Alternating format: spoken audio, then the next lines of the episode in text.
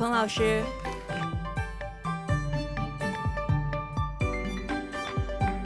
呃，大家好啊，我就是顾鹏本人，不知道跟那照片长得像不像啊？那个今天呢，我带来这个话题呢，其实也是立足于一个设计师的视角啊，呃，谈一谈我对文创的理解啊，呃，呃，标题叫“消费升级之文创产品”。那既然谈消费升级，实际上审美也升级。体验也升级，等等等等方面都在升级，所以我今天呢从几个点啊去谈，嗯，啊，这是我简单的一个介绍，就嗯就把它过去吧啊。从三个点去谈，一个是一事，然后是一点一面。事呢，我谈的是整个大的形式，因为我相信任何一个人啊去做事情，实际上是顺势而为，比你逆势而行肯定要更加的呃流畅一些。另外，从一个点，就是作为设计师，我本人的来讲的话，作为一个点，我去谈一谈我对文创的理解啊。呃，一个面，我指的是，呃，其实呃，前面大家也看到了，我不但是个设计师，还是个策展人，所以我同一个面呢，指的是我从这个策展人这个角度去谈呃文创。呃，另外这里面提到的一个 CDS，实际上它的是中国设计师沙龙的一个缩写。我从一个面谈 CDS 在文创方面的一个顺势而为做的一些事情啊，便于大家对这个文创的更更广一点的理解啊。那起初呃呃，我我相信啊，就是呃从这几年经历过来的人啊，就是七零后啊或者六零后都有一个深刻的理解，就是以前实际上我们都是吃不好穿不好的，那。那时候自然，你看农业和轻工业就非常重要，这是在改革改革之初啊，是这么一个状态。哎，轻工业，哎，慢慢慢慢的就非常的发达了。那到了后期，到了二点零，我把它叫二点零时期啊，那就是用的时代，是大概是八十到九十年代。那时候就出现什么老三样，自行车、手表啊、收音机等等等等的啊，呃，冰箱、彩电和洗衣机等等这些的出现，实际上是轻工业的一个崛起。你看，它都是。呃，随着社会的整体的需要，某个产业它就会崛起啊。这是这个二点零时期。到了三点零时期的话，呃，我把它叫这个呃那个就是啊，是零零到十零幺幺零年之间，也就是房子、汽车和交通这呃这几个产业非常非常发达时期，就是住房、房地产，行就是汽车嘛。那现在也就是现在正在进行时啊，呃，我理解应该是呃体验经济时代的即将到来的一个一个前期。那我们把它叫四点零时期，那这时候你会发现有很多的产业会共同的兴起，都是跟这个体验有关的，就体验经济有关的，比如说文旅、网络、娱乐、呃教育、呃医疗等等。呃，我相信很多有孩子的人都会意识到教育，哎，那个年龄大一点的人都会意识医疗，呃意识到这个医疗，年轻人就更不用讲了。现在你去景区，你买东西。你都会发现有很多你都根本没法买，都同质化太严重，所以呢，这个这个文旅这个板块实际上是非常非常大的。今天实际上我就只是谈文创产品这一个板块，也就是说大的体验经济这个大势的情况下这一个点，哎，因为我作为一个设计师嘛，只谈这一个点啊。那就是这个文创产品，你看文创产品它是什么呢？实际上它是文创加产品，呃，不像以前啊，它就是就是个东西。这个货物东西，把东面的东西拿到西面卖，把西面的拿到东面卖，啊，中间的差价就是商业，是吧？它本身这个产品本身是有价值的，但是你加上文创，它就会有新的价值。那作为一个设计师或者叫创业人，他所要做的事情就是给一本身已经有价值的产品赋予新价值。哎，实际上它就是一个文创产品的，哎，一个呃雏形啊，呃。那一个呃，现在我们理解啊，如果一个没有文化的产品，如果没有文脉承载或者意义的产品，实际上不能称之为叫文创产品。比如说，把某个符号拿来贴在上面，直接去销售，你说它是文创产品吗？实际上它是一种衍生产品，哎，谈不上文创啊。那一个没有情景联想的，比如说我们看到这个产品有情景联想或者无趣的，呃，无味的，也也没有谈资的产品，也不能称之为叫文创产品。那慢慢大家可以看，呃，我今天给大家分享的案例，实际上就是一个名字叫北平派的，哎，呃，下面这一段文字呢，实际上是我对这个文创的这个一个理解啊。文创实实际上是一个还是以文化为元素的，那呃，利用的是创意人的智慧、技能和天分，还创意人得有人去呃，通过文化的呃手段去包装一个产品，然后产生的是知识产权，也就是这个东西出来之后，它是有知识产权的，有独创性的，然后通过这个知识产权给这个产品本身产生了附加值，哎，当然了，呃，我们把产品和文化产业不要雷同，产品只是一个点啊，但是产业呢，指的是。比如说七九八，呃，还有华侨城这样的产业，文创产业等于是政府搭台，创业人唱戏嘛。产品只是里面的这个呃原住原居民，但是这个台子指的是这个呃，也就是这个舞台嘛，可以这么讲啊。所以把这两者不要搞混啊。下面的话，我给大家分享一个产品的一个创创作的过程，通这一个点，呃，让设计师们呃，让让大家理解一个设计师对文创产品的。这个那个更深层的一个理解程度啊，呃，这个产品名字叫北平派啊，也是也算是一个试验型的产品。那起初有这个想法的时候，就想做一个一款产品。有这个想法的时候呢，呃，我们我们就是呃，首先要对这个产品要它的土壤要做一个了解。比如说，我们经常去呃那个后海呀、南锣鼓巷呀、呃北京南站这些地方，因因为这些地方呢。呃，大家应该也知道，它有一些独特性啊，比如说，呃，南锣鼓巷吧，呃，它有这个出差旅行者，还有文旅伴手礼等等，都充斥在这个这个市场中啊。然后北京南站就更不用讲了，它这是乘客和游客，哎，首先你看，我们要研究这些这些人，哎，消费呃主体是什么？到后海去的时候，你发现有很多的年轻人，还有也有游客，哎，赶赶潮流的一些人都在那个地方啊。所以我们就想萌生了一个念头，就想打造一款产品，尝试着啊去承载北京当下的一个伴手礼。首先它不能贵，哎，应该适度，大家呢甚至都不眨眼都可以去买啊。啊，然后就有了一个行动，呃，然后呢，我们呃我去过日本的北海道啊，哎，对日本的这个白色恋人也做了一些研究。当然这个还仅仅是几页，但实际上这个 PPT 应该挺挺丰满的，很多的。我们对它的地域。还有它的产品、它的风格以及它的方向，呃，还有它的限定以及他所讲的故事、对爱人的期待等等，呃呃，都做了深度的了解。了解它的原因是什么呢？我们想找一个对标产品，然后呢来打造北平牌啊。然后呢，我们又尝试的去找这样的加工厂，哎，也找着了，在南丰找着有类似这样的加工厂。哎，我们也尝了尝那些厂子在模仿这个白色恋人产呃产品的时候，它那个感觉啊，我们经常去品尝，发现白色恋人和这个产品本身都会有点太腻了，特别甜，所以我们就想了想，是否能够消减这种腻味，哎，给它增给它加一点北京烤鸭的那个酱味儿，哎，脆脆的啊那个感觉，让它的口感更适合北京当地化啊，然后最后呢。呃，有了这个想法了，也就是说把产品这个雏形的想法想好了，然后我们再去怎么去表达它。那作为一个旅游或者文化的这么一个首都北京来讲，大家映入第一眼帘的，我觉得应该是它的历史和现代和文化以及艺术等等综合性的一些东西，还有建筑。建筑其实是最重要的。你到任何一个地方去，第一的感受就是建筑本身。你比如说北京的七九八呀。望京 SOHO 呀，还有钟鼓楼啊，嗯，那个 T 三啊，啊，航站楼，现在就更厉害了，哎，大兴又有一个啊，还有北海公园，然后呢，故宫，呃，还有这个那个国家大剧院，哎，长城，呃呃，鸟巢，水立方，还有天坛公园等等，你会发现，又古又今，哎，呃，又特别现代的，哎，中央电视台大大楼啊。还有清华教育方面的啊，哎，那这么呃具有冲突美学的这些建筑，我们如何把它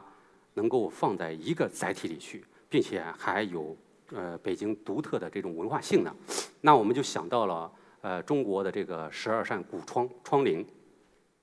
哎，我们给它一种感觉，就叫一窗一景的概念，哎，比如下面这个呃扇形扇形窗啊，梅花窗。哎，中国这样的窗户是非常多的，还有这样的这个呃延安的这样的古窗等等。因为北京它不仅是代表北京，它代表是中国，它是中国的首都啊。我们通过这些窗窗户，一窗一景的概念来镜像当下，当下的这个风貌啊，哎，就是这样的感受。大家看，挑了十二扇窗户，哎，置景于窗，啊，置景于窗，啊，那这个还不够，哎，我们还需要通过这个艺术的手法，把它慢慢的表达出来，让它有古之形、有金风的味道啊。比如说，我们把它慢慢的画出来，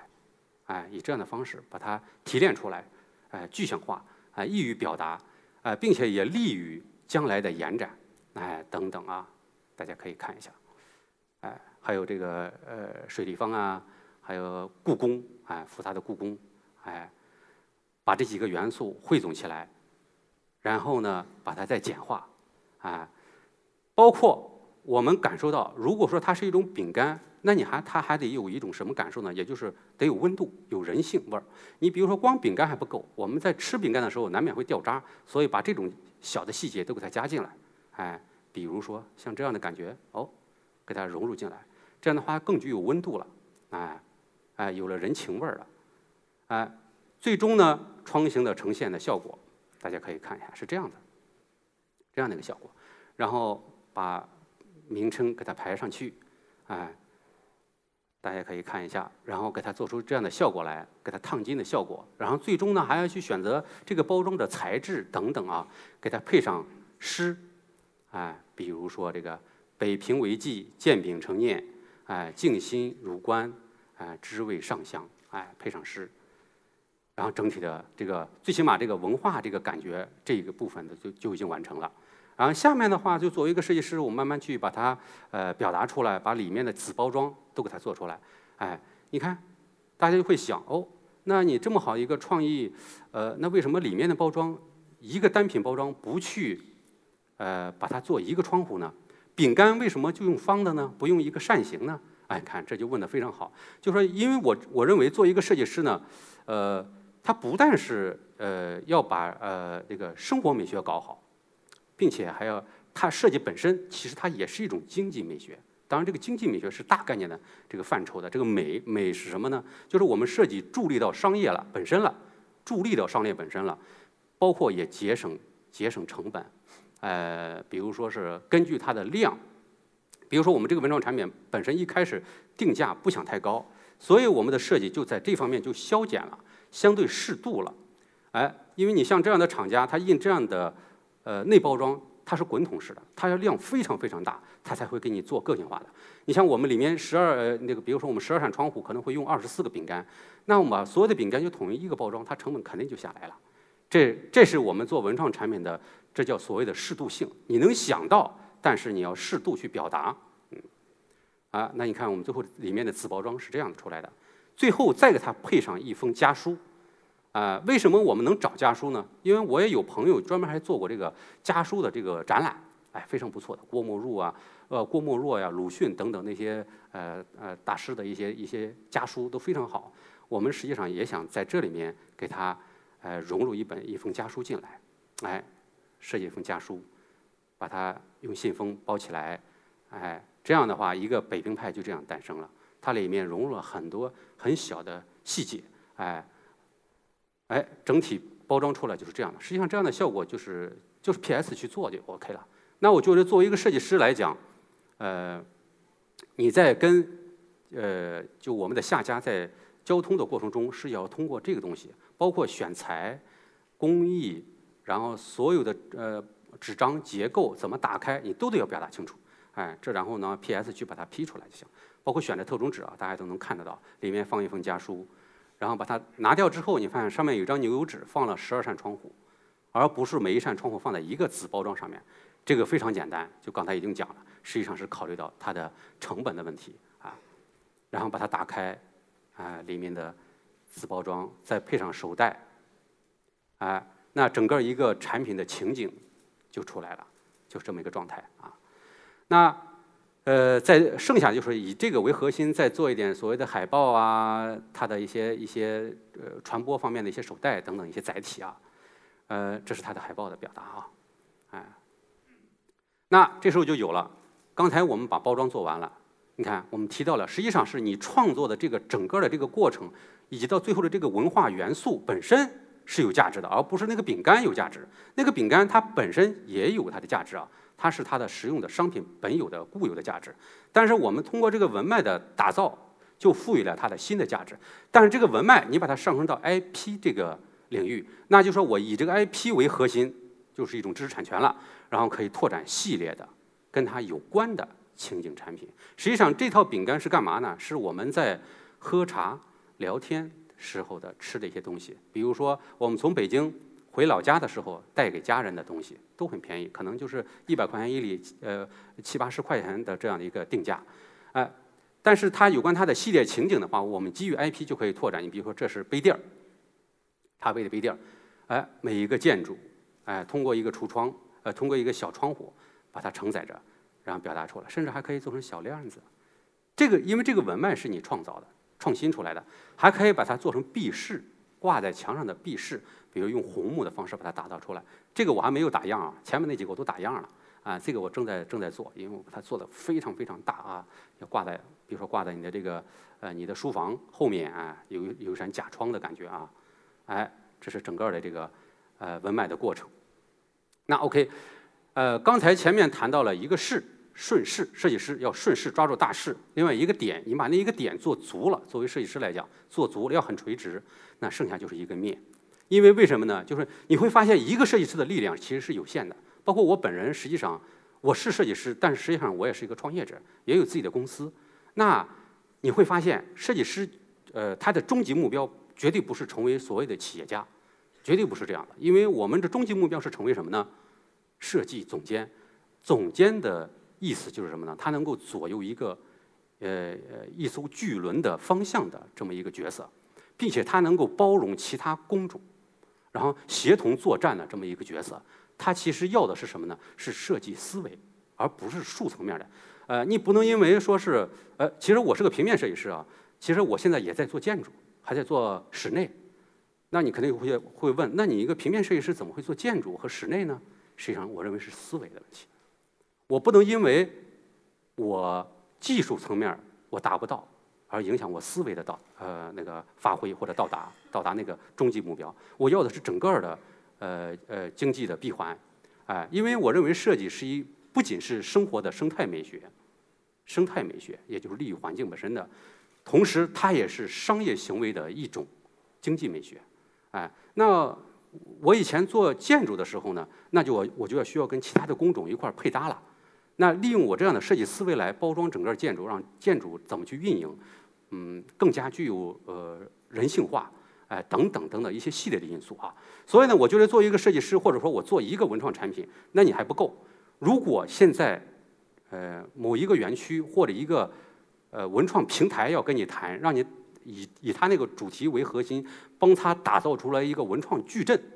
那 OK，把你难住了。你作为一个设计师，你就完成不了了。你只能做一个点、两个点，最多三个点，OK 了。但是你要是依靠整个行业一堆人的话，你就可以完成这个主题。那我现在谈的就是，哎，那我呃呃用这个中国设计师沙龙这个平台，借力众人，借力众多的设计师去完成你自己的所谓的设计思维，哎，一个总的构想。那下面这个呢，是我我我记得我记得呃，可能有些设计师也见过，这应该是在二零一六年。二零一六年在三里屯做的第一届的意匠集，哎，实际上我们当时征集意匠集的时候呢，呃，我们想打造一百款，也就是评选出来一百款精品，投稿有两千件，然后我们以自己的主题把它选选上来之后，在三里屯做了这么一次大型展览，哎，这就是现场啊。里面云集了，比如说像凡几、哲品、黑川雅之、素媛，呃，那个还有四度公司，日本的四度公司啊，甚至呢，呃，日本的吉普力工作室，呃，还还有还来了几个人，当时参加这个啊，啊，也有一些这个年轻的领导，比如说赵普啊，还有一些艺术家蔡德全，哎，等等等等的啊。这次展览的话，我们搞完之后，我们觉得呃启发很大，因为我们觉得呃消费升级了，真的是消费升级了。然后呢，审美也升级了，体验也升级了，深深感受到了。因为这些设计师的产品都是小众产品，展览搞完大概第七天的时候，最后就成了一个卖场了。实际上，我们一开始仅仅是一个学术层面的一个探讨，但是最后发现它成了一个真的一个集市了。啊，很多年轻人在主流的媒体上、主流渠道看不到的产品呢，在这儿看到了，所以最后他们自己都很多都都都现场买走了啊。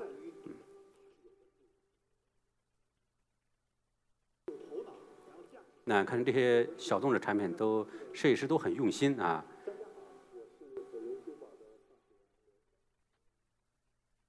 OK，我们就看到这儿，好吧？嗯。然后呢，这个视频呢，实际上是呃我们在做活动前期的时候一个预热。呃呃，我们发现行业确实对文创的大力支持，有很多的这个艺术家，呃，有名的一些演员。也都在支持这个意匠集本身，哎，所以让我们觉得也非常的感动啊。你看，还有朱哲琴的他的作品也在里面，啊，还有哲品的一些啊。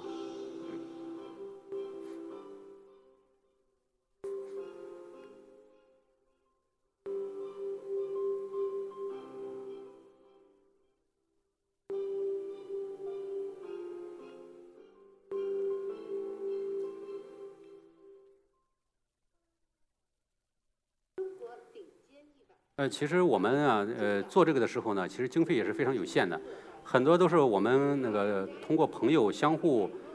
呃，以微信的方式让这些有名的名人们都是把自己的视频录下来发给我们，哎，自己稍作编辑就 OK 了啊，都是一些很年轻人啊，因为我们这策展团队都是非常年轻的，嗯。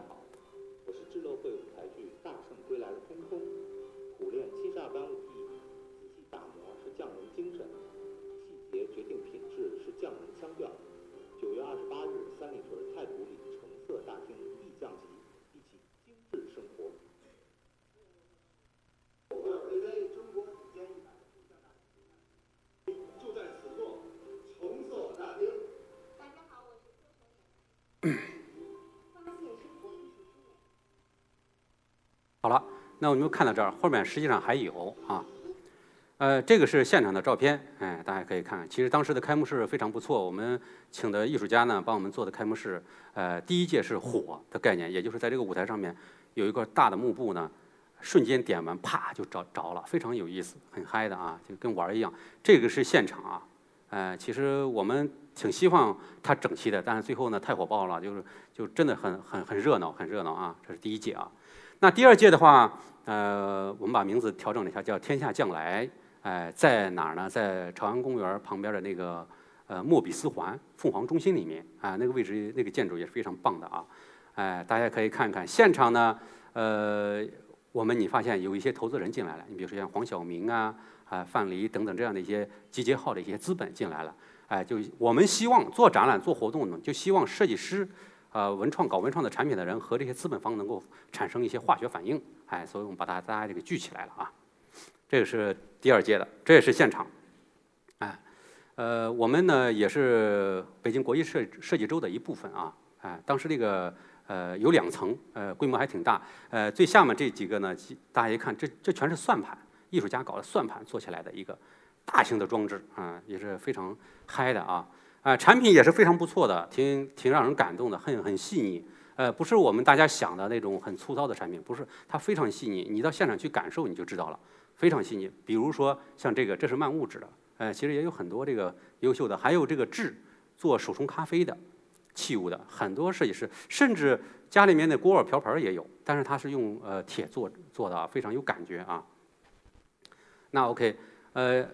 一样，我们在做活动过程中也有设计师哎自发的呃给我们这个活动搞了视频哎，大家可以看一下。哎，那拍的还挺有意思，也有服装哎看到，然后在现场呢让人哎静止下来，但是呢整个的这个动线却是呃流动的哎，很有趣的。